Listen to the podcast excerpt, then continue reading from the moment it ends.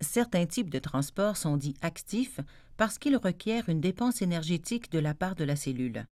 La pompe sodium-potassium en est un exemple. La protéine transmembranaire transporte en même temps deux molécules différentes dans des directions opposées, et ce, dans la proportion de deux potassium qui entrent dans le cytoplasme pour trois sodium qui sortent de la cellule. Ce déplacement de molécules au travers de la membrane se fait à l'encontre du gradient de concentration de chacune de ces molécules, c'est-à-dire de la zone de faible concentration dans cette molécule vers la zone de concentration plus élevée.